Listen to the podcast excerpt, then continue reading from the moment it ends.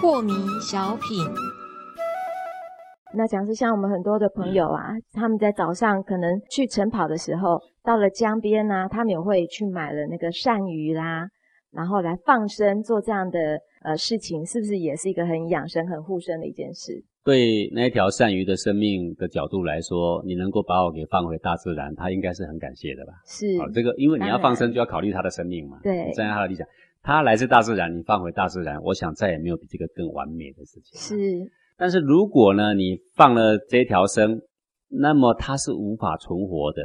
嗯哼那么我们要稍微考虑一下环境的问题是啊。如果你在海边看到人家抓鱼、钓鱼上来了，嗯买来把它放了，那它回到原来的环境，对那我觉得这个是都可以的。是的，啊，如果你把那个猎杀性的，像那个食人鱼呀、啊对，你把它放在我们的坛里面，人哦走在那个坛里面，脚还会被咬一个洞，对不对？对啊，像这种的害虫呢，嗯啊、我就不鼓励你做这样的放生啦。我记得有这样一个新闻，某一个山区突然多了好多那个眼镜蛇啊，是啊，结果一追查啊，有一个慈善团体去放生啊，嗯哼，放生你有意的不放，你放那个 放了几百条的眼镜蛇，你是怎样？是蛇比较重要，人比较不重要吗？嗯这个就是取小舍大。。对对对，宁可那一些已经在笼子里的两三百条眼镜蛇嗯啊、待在笼子里啊，待到它一辈子结束了，不要再放它对出来。